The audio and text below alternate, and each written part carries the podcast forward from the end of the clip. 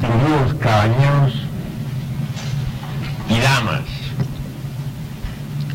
me, me dirijo a ustedes esta noche con el propósito de hablar sobre poderes psíquicos, es decir, sobre psicología experimental llevada a la práctica. Empezaremos por hacer un análisis somero sobre lo que es ciertamente el mundo físico en que vivimos. Einstein dijo, energía es igual a masa multiplicado por la velocidad de la luz al cuadrado. La masa se transforma en energía. La energía se transforma en masa. Incuestionablemente,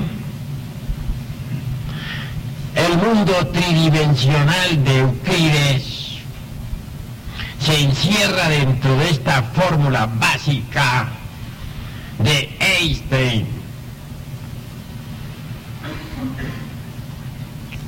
Sin embargo, más allá de esta fórmula, existe algo. Quiero referirme en forma enfática a la cuarta coordenada, a la cuarta vertical. Vemos esta mesa. Es larga, ancha y alta. He ahí las tres dimensiones. Pero ¿cuánto hace que fue construida esta mesa? ¿Cuánto tiempo? He ahí la cuarta vertical. Así pues, la cuarta vertical es el tiempo. Más allá de esta cuarta vertical existe la quinta coordenada y esta en sí misma y por sí misma es la eternidad.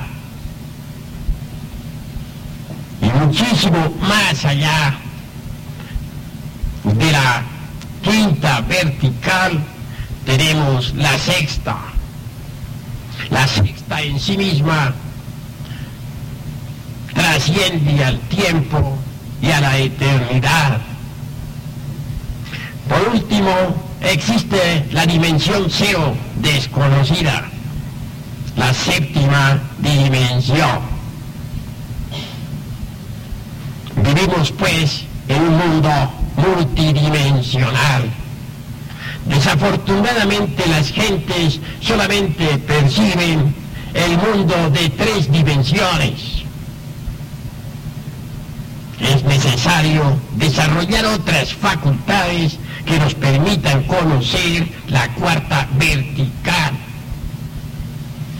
Afortunadamente en la anatomía oculta del ser humano se encuentran en estado latente los sentidos que convenientemente desarrollados en forma científica pueden darnos acceso no solamente a la cuarta vertical, sino a las dimensiones quinta, sexta y séptima.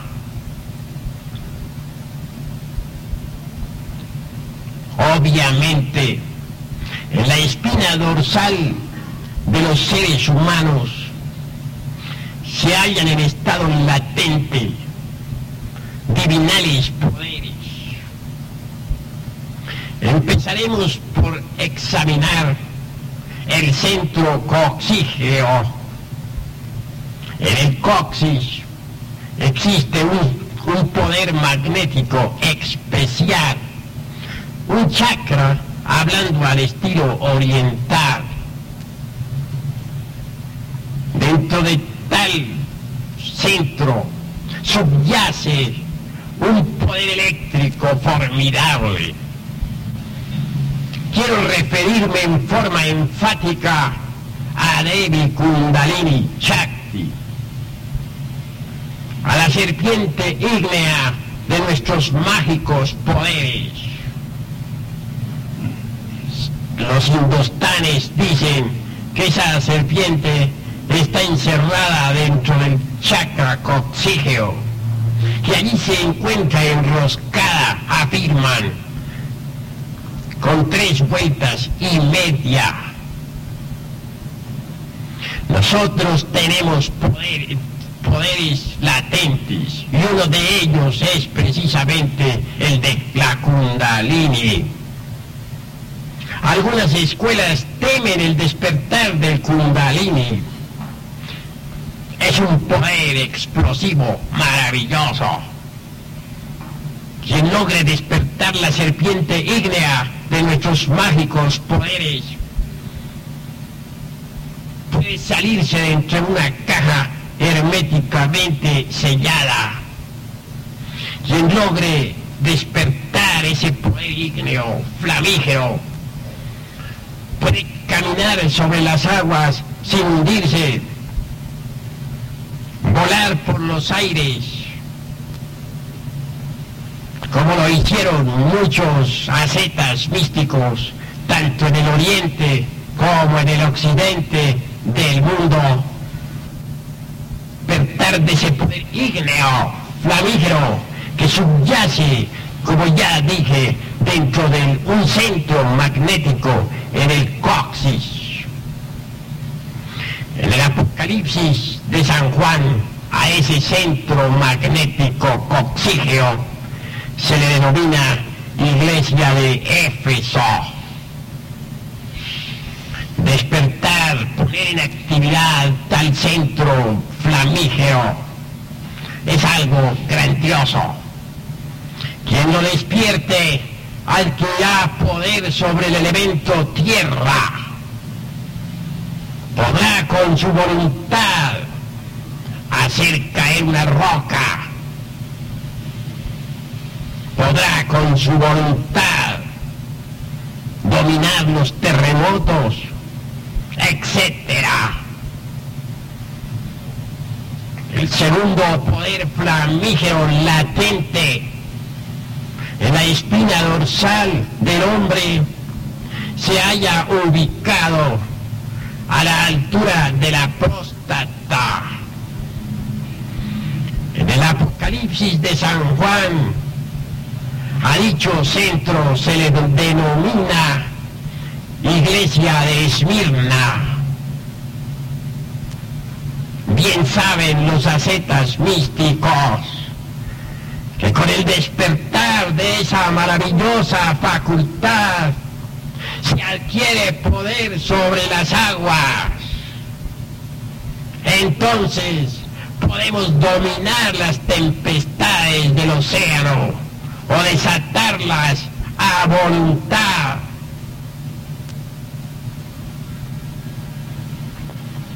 El tercer poder existente en la espina dorsal del hombre se haya ubicado exactamente a la altura del plexo solar, es decir, a la altura del ombligo.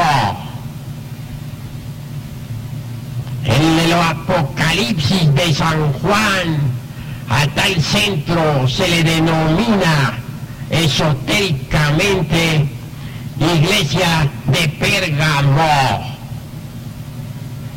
Poner en actividad tal poder flamígero equivale a adquirir la potestad de dominar el fuego. Los yogis indostánicos que han despertado tan maravilloso poder pueden ordenar a los volcanes en erupción que cesen en su actividad y ellos obedecerán.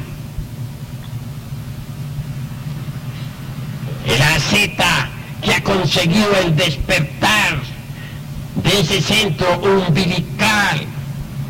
Puede manejar las potencias de la vida universal,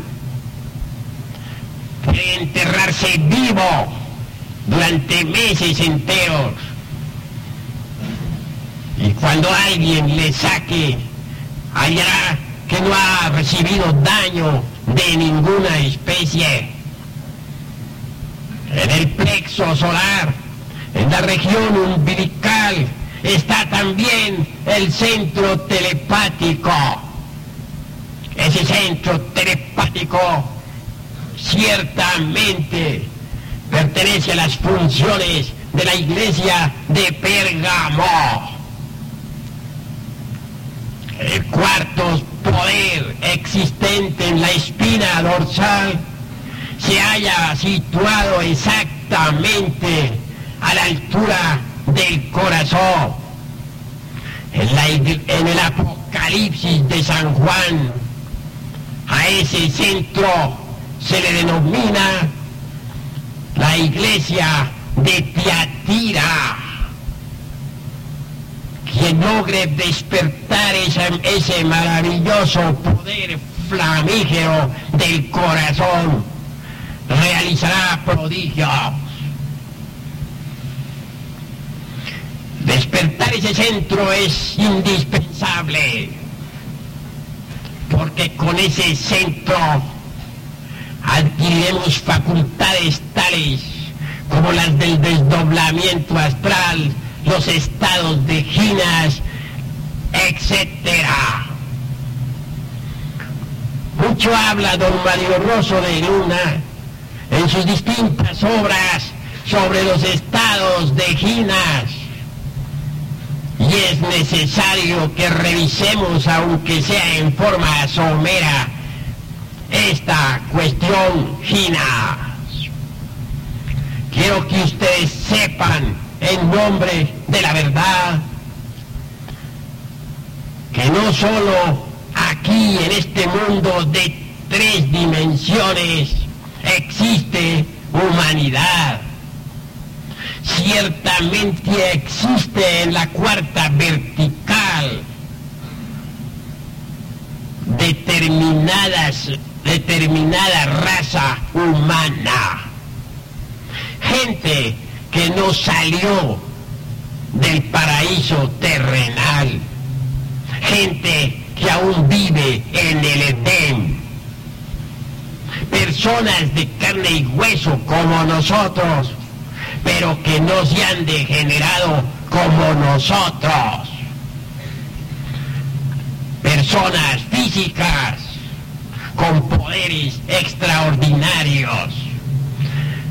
No hablarán inglés ni español, ni francés, ni alemán, pero sí hablan en el lenguaje primitivo que como un río de oro corre bajo la selva espesa del sol. Nosotros podemos visitar el Edén, es decir, la cuarta vertical. Es posible desarrollando los poderes del Cardias.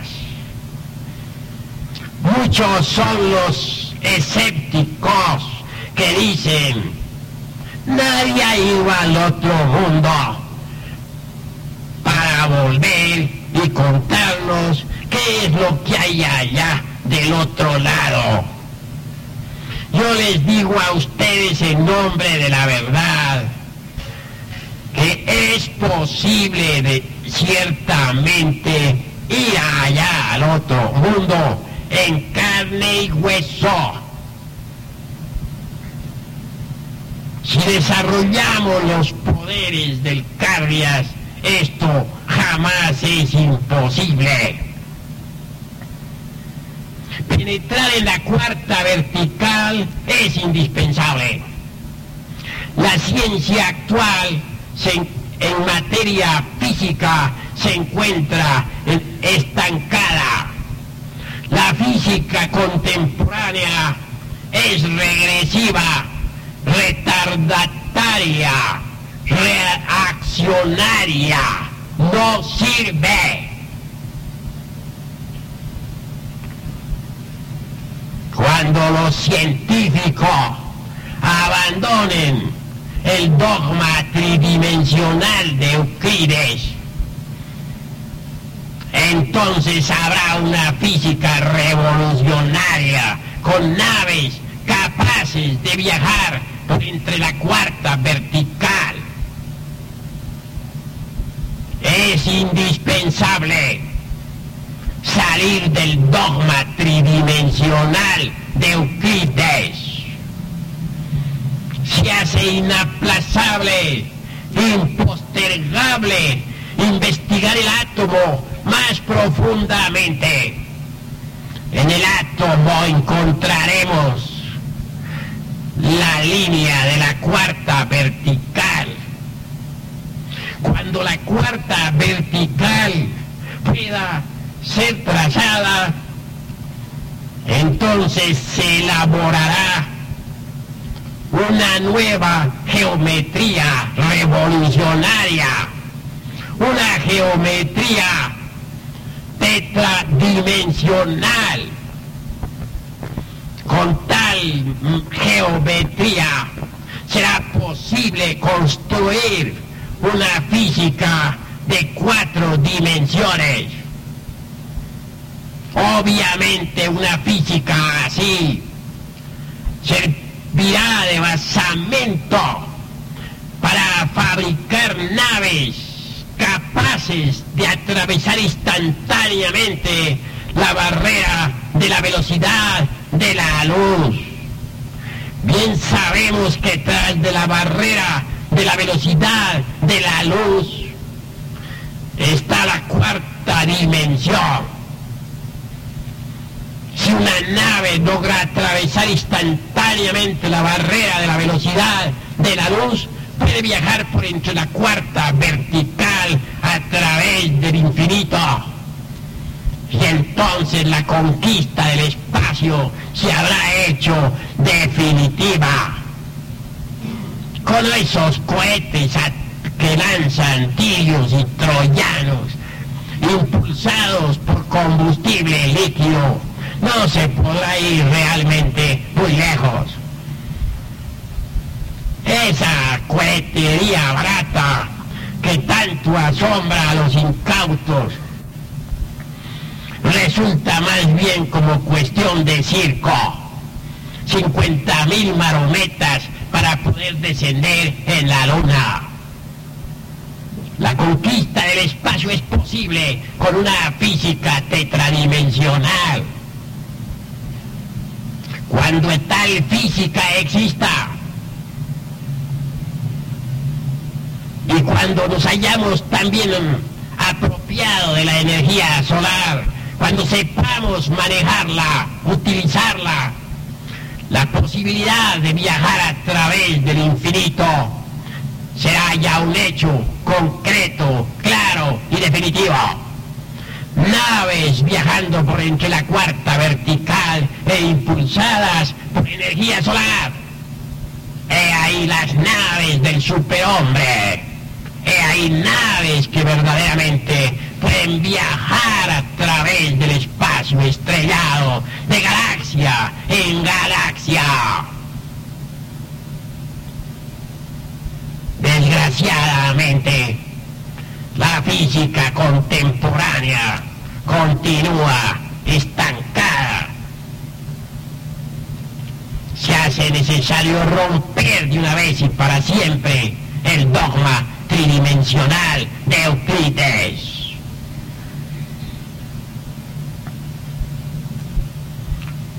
Nosotros tenemos procedimientos íntimos, particulares, para meter el cuerpo físico dentro de la cuarta coordenada. Si estudiamos cuidadosamente a los sabios orientales, veremos que ellos sí saben meter el vehículo de carne y hueso dentro de la cuarta dimensión. Decía un sabio oriental que practicando un samyasi sobre el cuerpo físico, este se vuelve como de algodón y puede caminar sobre las aguas, volar por los aires, atravesar una montaña de lado a lado o, o caminar sobre carbones encendidos sin recibir daño alguno.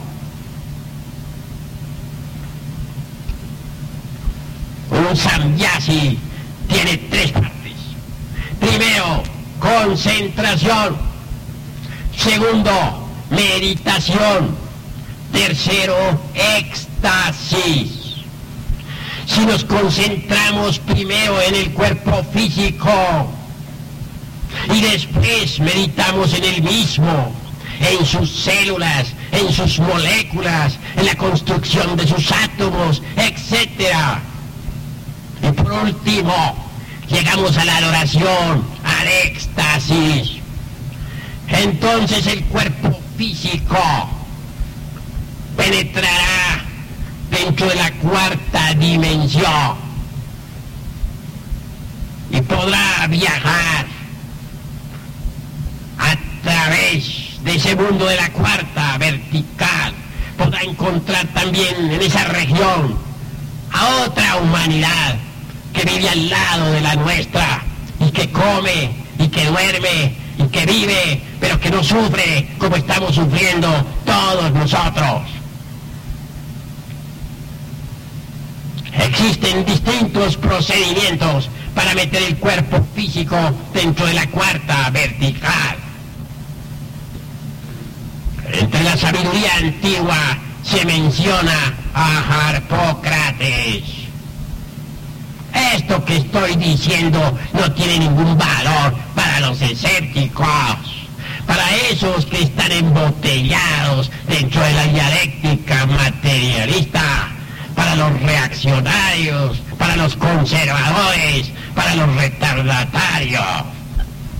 Lo que estoy diciendo es demasiado revolucionario y no le gusta a los que están embotellados en el dogma tridimensional de Euclides. Harpócrates, nombre griego, extraordinario, maravilloso los místicos de los misterios de Leusis pronunciaban aquel nombre en la siguiente forma. Harpocratis.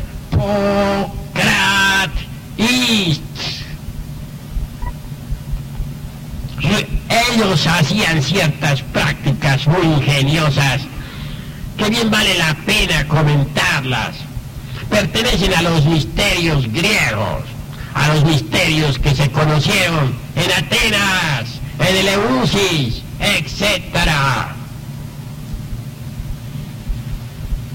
Acostado en decúbito dorsal o de medio lado, preferiblemente el aceta griego, ponía su cabeza sobre la palma de la mano izquierda.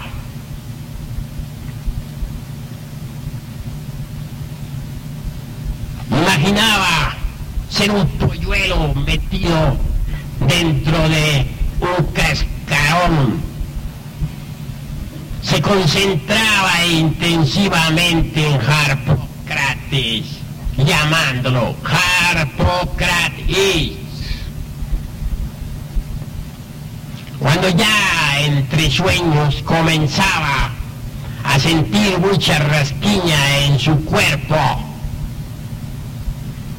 armado de gran voluntad, no llevaba sus manos al mismo para no perder el estado especial psicológico en que se colocaba.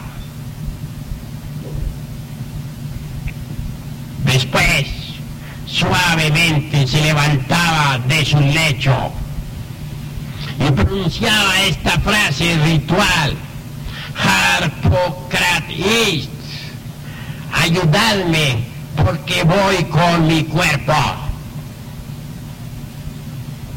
Confiadamente salía de su recámara. Daba posteriormente un saltito con el propósito de penetrar violentamente dentro de la cuarta vertical. Y dicen viejas tradiciones que se pierden en la noche aterradora de todas las edades, que entonces la Z, con cuerpo físico, viajaba realmente por la dimensión desconocida. Entonces era cuando el místico de Neusis platicaba con los dioses santos, con los seres inefables. Estoy comentando algo que pertenece a la antigua Grecia. Obviamente quien quiera practicarlo en este siglo XX podrá evidenciarlo por sí mismo. Sin embargo, los griegos se entrenaban mucho con este sistema hasta conseguir de verdad la penetración en la cuarta vertical.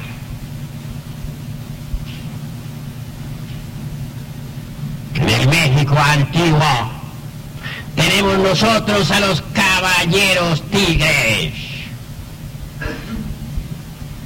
Desafortunadamente nos sentimos tan modernos que hemos olvidado la tradición milenaria, a pesar de que amamos a nuestra patria mexicana.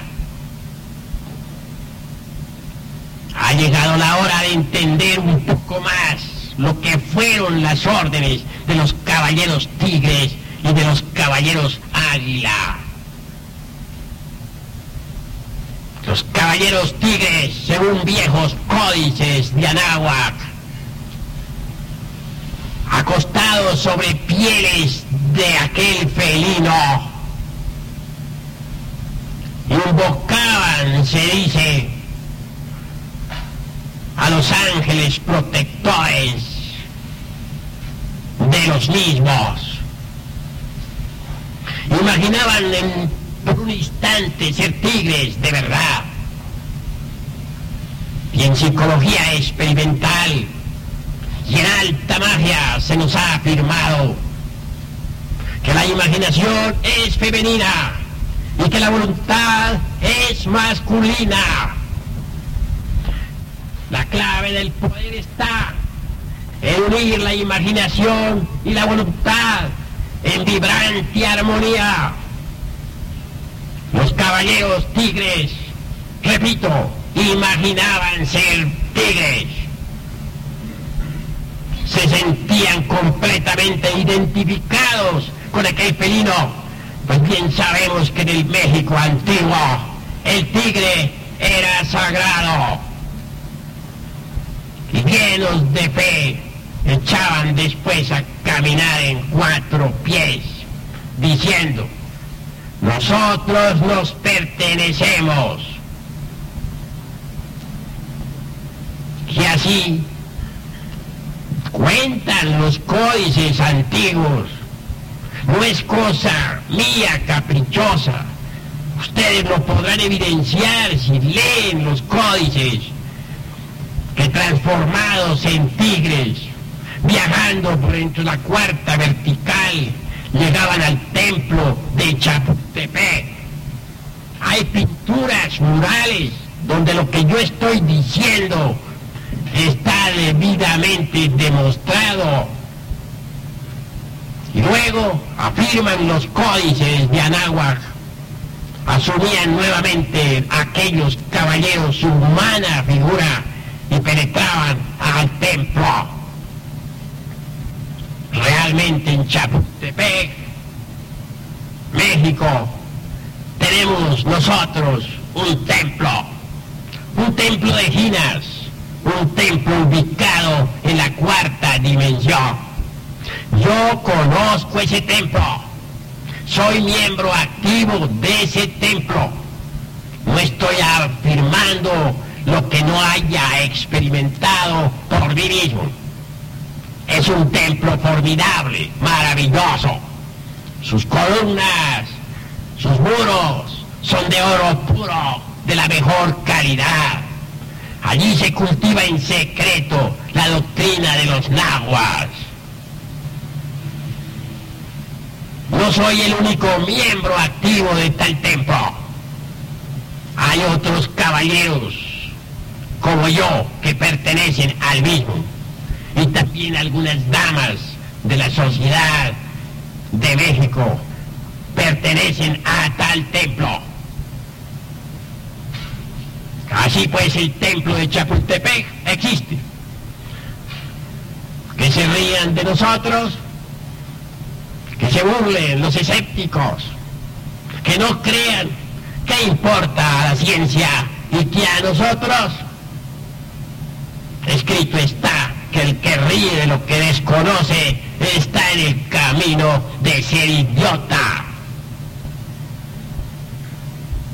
Así pues, viajar por, con cuerpo físico dentro de la cuarta dimensión es posible, pero hay que abandonar el asqueante escepticismo que desde el siglo XVIII está corroyendo la mente de esta humanidad degenerada y perversa. En otros tiempos, dicen las tradiciones, se podía ver desde la costa de España la isla llamada La Nontrabada, una isla extraordinaria, formidable. En cierta ocasión, un capitán con su navío se extravió por entre el borrascoso océano fue a esa isla. Allí vio y oyó cosas formidables, extraordinarias. Cierto sacerdote católico había oído hablar mucho sobre la non-trabada. Y dicen los historiadores que en cierta ocasión cuando oficiaba con la Santa Misa,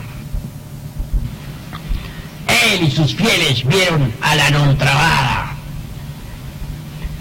Aquel buen cura la exorcizó y pareció que desapareciera tras de una nube.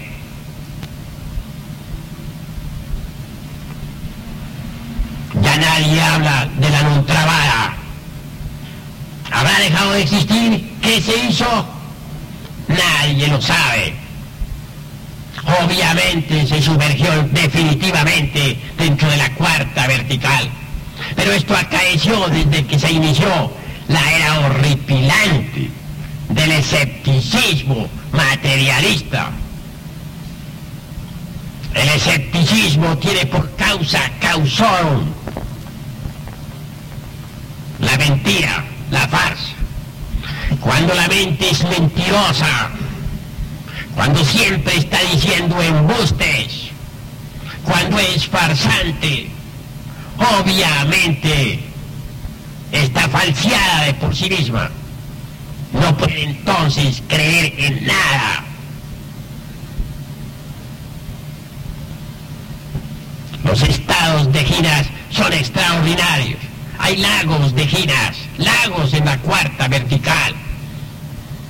Me han contado un caso extraordinario, maravilloso. Hay un pueblo en Honduras, me han dicho, yo no lo conozco, donde en determinada fecha exacta llueven peces del cielo y las gentes corren a recoger en, platos, en bandejas, en charolas de toda especie, en canastos, los peces que caen. Aquel lugar está lejos del mar. ¿Por qué caen allí? ¿De dónde salen? Obviamente de la cuarta vertical. Así pues que la cuarta vertical es una tremenda realidad. Desgraciadamente, son muchos los que niegan estas realidades. Son muchos los topos del intelecto que se burlan de estas cosas. Para la crisálida, la hoja en que está viviendo es todo. Mas no sospecha la crisálida que esa hoja no es más que una de las tantas hojas del árbol de la vida. Así es el hombre intelectual. Cree que este mundo tridimensional de Euclides es todo, mas no se da cuenta que este mundo de tres dimensiones es uno de los tantos mundos del árbol de la vida. Yo también he experimentado con la ciencia GINAS, siguiendo los procedimientos indicados.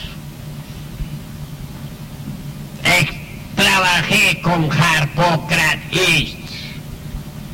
No está de, de más decir en forma enfática, y aunque las gentes se burlen de mí, que luché mucho para aprender a meter el cuerpo físico dentro de la cuarta dimensión, pero que lo logré.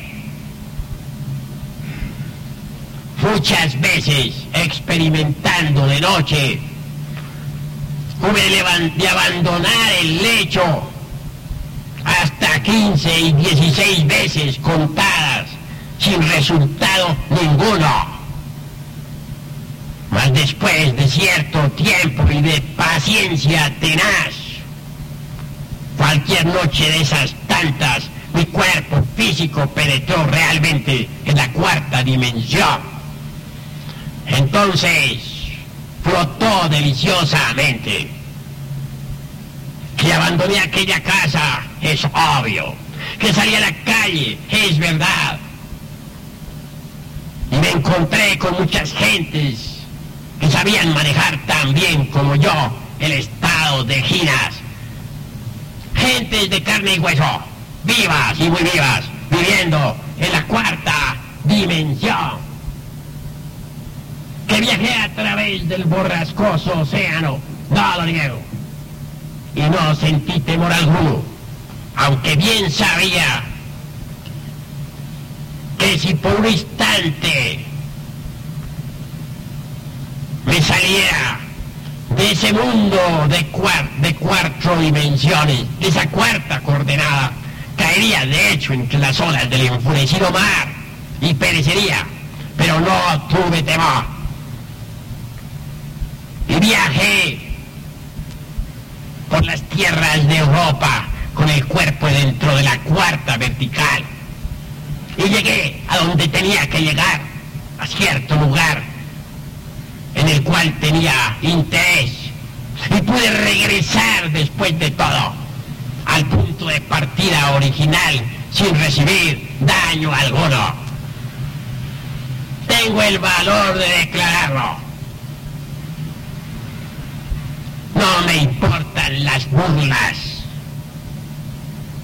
porque no tengo temor. ¿Qué me podría suceder? si estuviéramos en la época de la Inquisición, cuando mucho me quemarían vivo por brujo. En esta época, afortunadamente, no estamos en la Inquisición.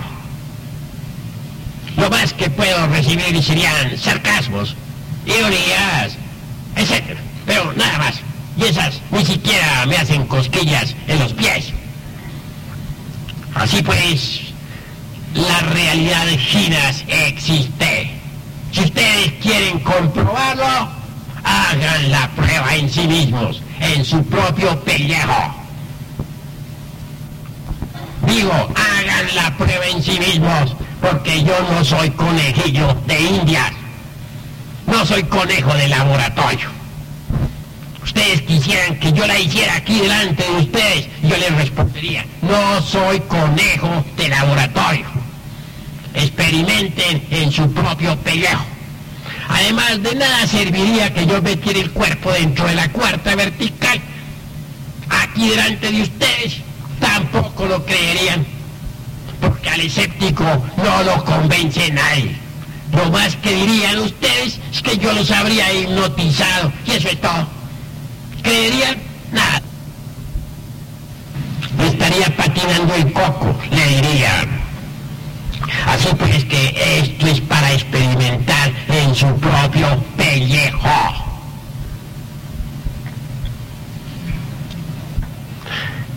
Obviamente, los santos de los tiempos antiguos levitaban. ¿Quién podría negar que San Francisco de Asís, aquel místico cristiano, levitaba Muchas veces su discípulo más amado iba a llevarle la comida y el santo estaba a tal altura del suelo que obviamente el discípulo no podía darle de comer. Y cuentan las historias que San Francisco se alejaba entonces por entre un bosque lleno de hayas y que flotando desaparecía en la dimensión desconocida.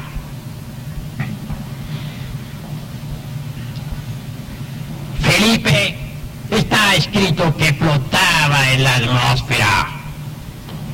Felipe, el discípulo de Cristo, también caminaba sobre las aguas.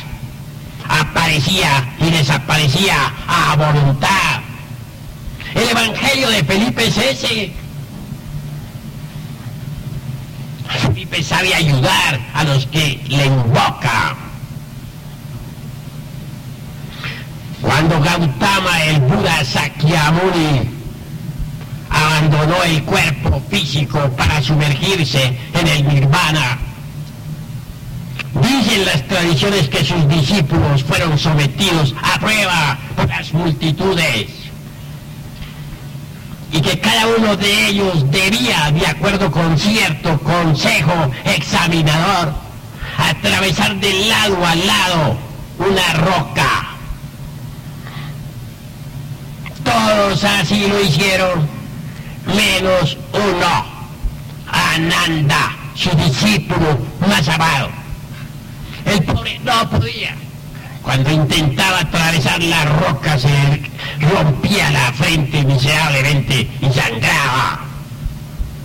Mas al fin, lleno de una fe espantosa, practicó un samyasi sobre su cuerpo físico. Se concentró en él, meditó en él, entró en éxtasis, se desesperó y por último atravesó la roca de lado a lado. Así pues, esto tiene documentación. No dicen que Pedro fue sacado de la cárcel por un ángel. Obviamente aquel ángel ayudó a Pedro a entrar en la cuarta vertical y así pudo abandonar la cárcel cuando en vísperas ya de su ejecución pues estaba condenado a pena de muerte. Desarrollando los poderes del cardias, los poderes del corazón, todo esto es posible.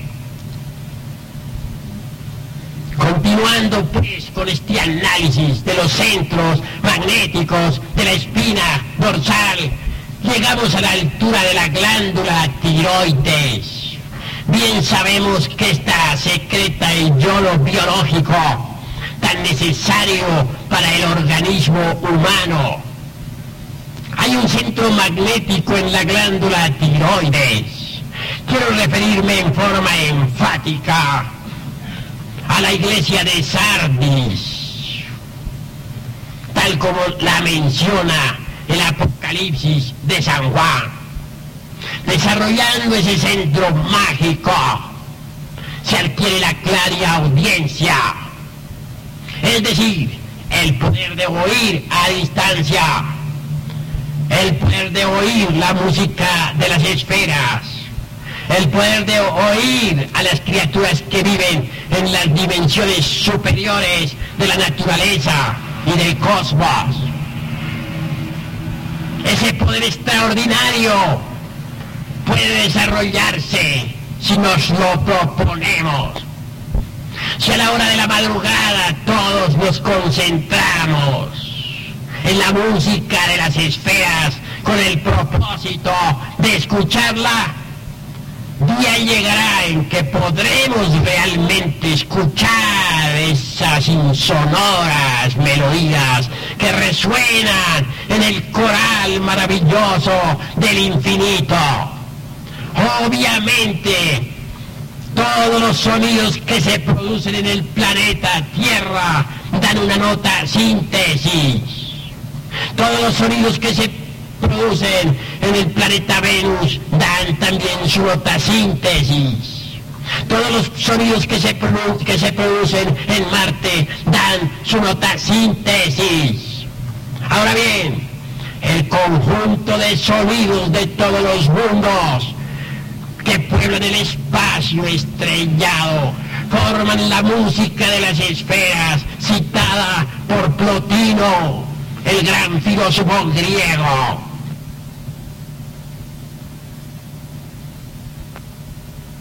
A los santos. Melodías inefables vibran en el cielo estrellado. Melodías imposibles de describir con palabras. Exquisitas sinfonías dentro de los ritmos del Mahaván y del Choctaván que sostienen al universo firme en su marcha. Con justa razón dice el Apocalipsis de San Juan, en el principio del verbo, y el verbo estaba con Dios, y el verbo era Dios. Por él todas las cosas fueron hechas, y sin él nada de lo que es hecho hubiera sido hecho. La música de las esferas es una tremenda realidad. Todo lo que es, todo lo que ha sido, todo lo que será, vibra deliciosamente en el infinito estrellado. La flor del hermoso jardín perfumada refleja la luz de la luna. Y entre la flor y la luna hay un coloquio de melodías exquisitas que ningún ser humano podría comprender. La sinfonía que se escapa de la fuente cantarina hace vibrar completamente a los átomos que pululan en su alrededor y luego repercute entre las entrañas de los bosques y se precipita como una catarata de, sinfonías en el, cielo estrellado. Así pues que la música es la base de toda creación. Cuando uno despierta el centro del tiroides, la iglesia de Sardis puede escuchar esas sinfonías exquisitas del, del gran coral cósmico. Cuando uno despierta ese centro maravilloso, adquiere también el sintetismo conceptual. Cuando uno despierta ese centro mágico formidable, se hace más inteligente, más comprensivo, más sabio. Continuando pues hacia arriba, llegamos a la altura del centro frontal, a la altura del entrecejo. En la espina dorsal, a la altura del centro frontal, hay otro centro magnético formidable. Quiero referirme claramente a la iglesia de Filadelfia. Quien despierte ese centro formidable se hará clarividente. Podrá ver por sí mismo y en forma directa las dimensiones cuarta, quinta, sexta, séptima. Y entonces tendrá conceptos diferentes. Actualmente la humanidad con sus ojos físicos solamente alcanza a percibir cosas del mundo de tres dimensiones, mas no todo. Quien despierte los poderes de la iglesia de Filadelfia podrá ver qué es lo que existe realmente dentro del cuerpo físico. Y entonces comprenderá que todo allí no es carne, huesos y manteca. Verá que ahí hay algo más. Verá un cuerpo vital penetrando al cuerpo físico y sirviéndole de basamento para todos los procesos biomecánicos, fisiológicos, calóricos, perceptivos, etc. Si a alguien se le extrajese el cuerpo vital definitivamente, es claro que moriría. En cierta ocasión un medium espírita estaba en trance. Proyectó fuera de sí mismo el cuerpo vital, mas aquel cuerpo se hizo visible ante los asistentes. Parecía un fantasma. Un periodista presente sacó su pistola y disparó contra dicho fantasma. Lo curioso del caso fue que la bala apareció después exactamente en el corazón de aquella víctima. Murió, es claro. ¿Mas cómo se produjo aquel fenómeno? ¿Por qué estando un cuerpo físico aquí, proyectando su vital allá? ¿Y por qué disparando contra ese vital que está tan opuesto aparece la bala aquí, en el corazón? Obviamente se trata de un fenómeno de la cuarta vertical, de un fenómeno ginas, fenómenos que no son conocidos aquí en el mundo de tres dimensiones. Si en la cuarta vertical tomamos un vaso, un vaso que esté en el mundo de tres dimensiones, si lo tomamos, aclaro, para pasarlo a la cuarta vertical, y luego lo transportamos a otro lugar, que es claro que más tarde ese vaso regresa aquí al punto de partida original. Si uno viajando con el cuerpo físico entra en la cuarta dimensión, abre una puerta. Esta se vuelve a cerrar por sí misma. Sin embargo, hay excepciones. En alguna ocasión abrí una tal puerta así y se quedó abierta. Cuando regresé de aquel gran viaje, descubrí que estaba abierta. Y como era la de la calle, no quedó más remedio que cerrarla otra vez. Así pues, los fenómenos ginas son extraordinarios, maravillosos, formidables. Con la clarividencia, es decir, con los poderes de la iglesia de Filadelfia podremos ver el cuerpo vital, ver las tierras de ginas, ver toda esta clase de fenómenos, ver qué es lo que se esconde dentro del organismo humano ver por sí mismo la realidad del cuerpo vital que sirve de fundamento al cuerpo físico. Ese cuerpo vital es la parte tetradimensional del cuerpo de carne y hueso.